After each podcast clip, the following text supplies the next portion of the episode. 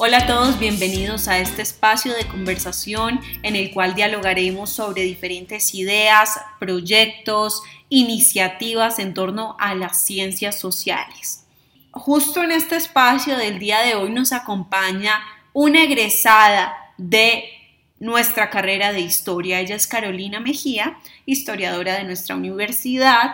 Ella también es magíster de Fudan University. Esto fue gracias a una beca otorgada por el gobierno chino en Shanghái. Y quiero saludarte y darte paso, eh, Carolina Mejía, con una pregunta y es cuéntanos la historia detrás del proyecto sobre el que viniste a hablarnos, que es una cuenta de Instagram dedicada a la difusión de la historia que se llama Historia para no historiadores. Cuéntanos ¿Cómo inició este proyecto? ¿Qué hay detrás de esto? Bueno, hola María Gabriela, pues eh, yo te quería contar la historia para no historiadores. Fue un proyecto que surgió principalmente porque en la carrera, tanto en el pregrado como en la maestría, me di cuenta que la mayoría de los textos escritos por historiadores estaban dirigidos a un público muy cerrado, eran bastante difíciles de leer y pues tenían un contenido muy interesante, pero muy pocas personas podían acercarse a ellos, comprenderlos en su totalidad y no saciaban esas ansias de saber eh, que genera la historia.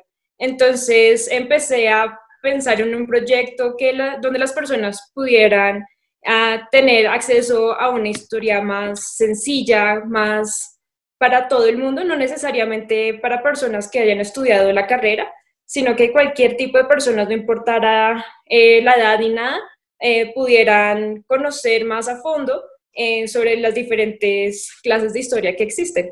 Así fue como surgió el proyecto de Instagram.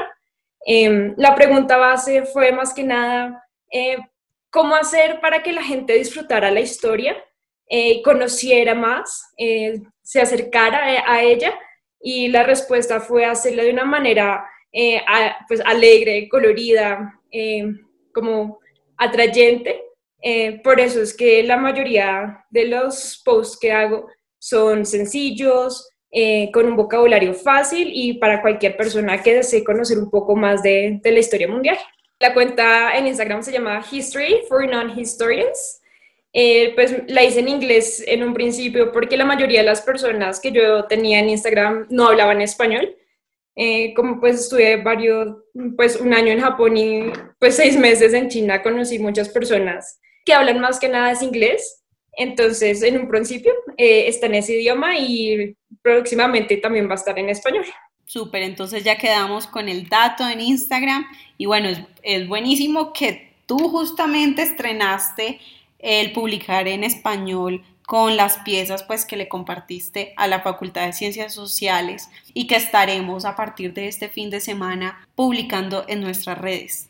Y siguiendo con la conversación, ¿cómo analizas desde tu experiencia el desconocimiento histórico que existe, quizá no tan recientemente, sino desde ya hace un muy buen tiempo, en el cual muchas materias de historia han ido desapareciendo en los colegios o son muy sesgadas y si vemos el ámbito universitario, casi que las materias de historia son únicamente para quienes estudian dicha disciplina.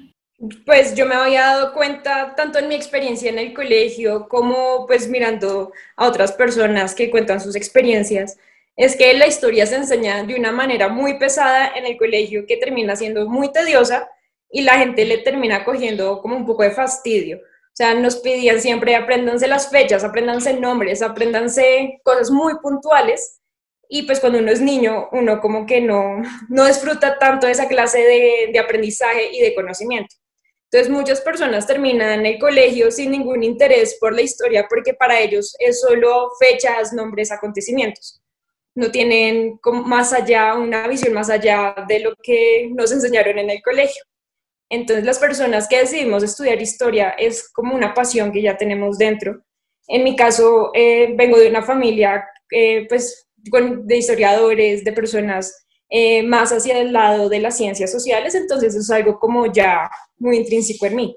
Pero para personas que les gusta la historia, pero pues escogieron otras carreras, tienen esa concepción que es muy pesada, muy académica, entonces no tienen ese interés por conocerlo más, porque si eh, uno mira como los libros escritos, no sé, los pasados, los que todavía se escriben son llenos de datos, llenos de, de información muy densa.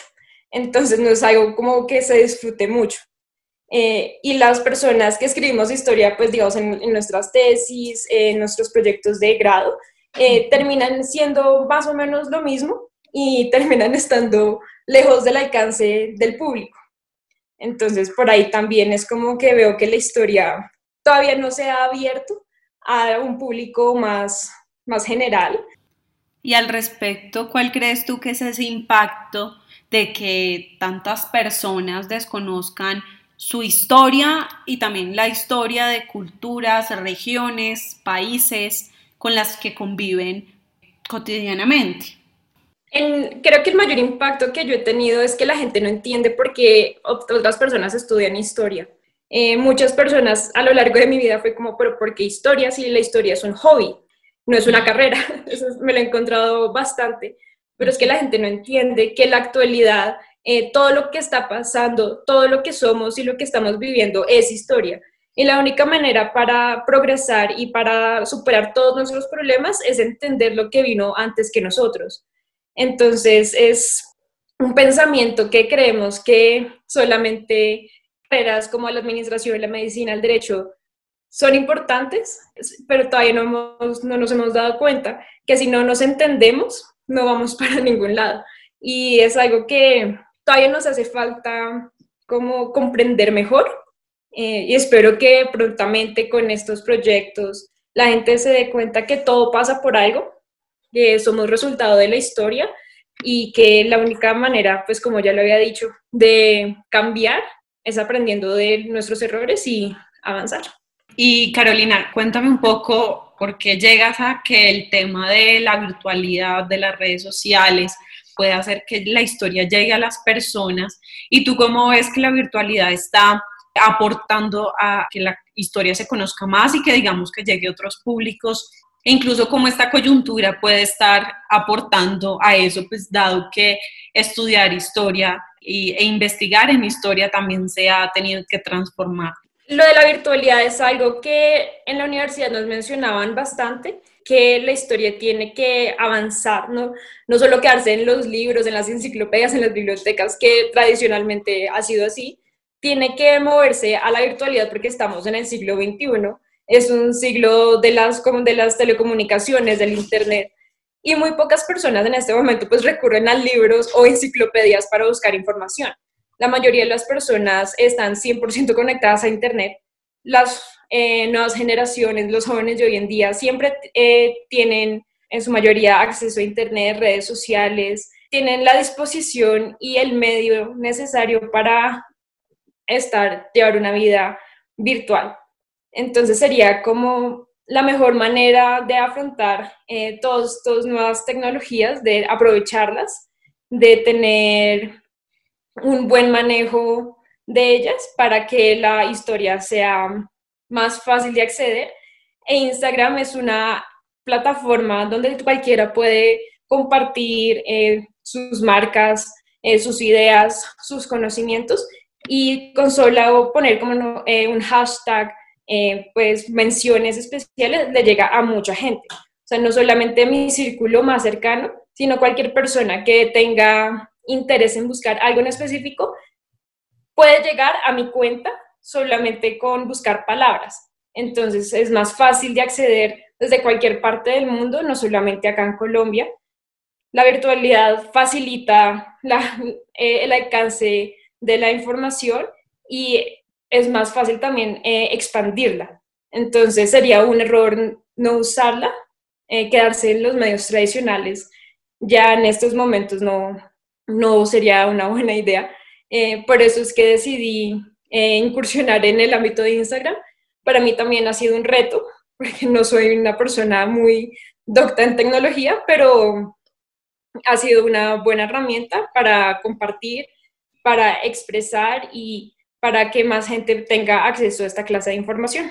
Qué bueno que justo toques este tema del acceso a la información, Carolina, porque creo que ya vamos a pasar a uno de los puntos más interesantes de esta conversación y es que nos hables del material que elaboraste en Historia para no historiadores y que nuestros seguidores que les recordamos, aprovechamos para recordarles nuestras cuentas, estamos en Instagram y en Facebook como Ciencias Sociales PUJ y ahí les vamos a estar compartiendo este fin de semana los posts y los contenidos creados por Carolina Mejía para que conozcamos más de historia y nos empapemos muchísimo más de todos estos temas tan interesantes.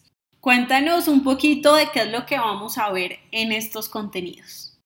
Pues eh, en, por medio de estos posts la gente verá pequeñas historias eh, sobre grandes civilizaciones tanto de la antigüedad como eh, acontecimientos del siglo XX y XXI. Me guió mucho por las noticias, por los nuevos descubrimientos. así fue como empecé con mi primer post sobre los viajes eh, de los polinesios a América del Sur, porque justo ese fin de semana se habían realizado descubrimientos eh, en México sobre la conexión entre esas dos civilizaciones. Entonces aprovecho también esas nuevas noticias eh, esos descubrimientos para sacar eh, posts para que la gente entienda la noticia. Eh, también sobre civilizaciones, culturas de las cuales no estamos muy familiarizados. la gracia es que la gente comprenda que la historia no es más, va más allá de lo que nos enseñaron en el colegio, que era América y Europa. También hay grandes historias por contar en el resto del mundo y eso también lo verán eh, cosas curiosas también, datos curiosos, eh, misterios de la historia, cosas que pueden llamar la atención. Entonces, todo tipo de historias eh, pueden encontrarla en Instagram porque la historia está en todos lados y merece ser contada. Haznos un adelanto, ¿cuáles son algunos de los temas que tratas en estos contenidos?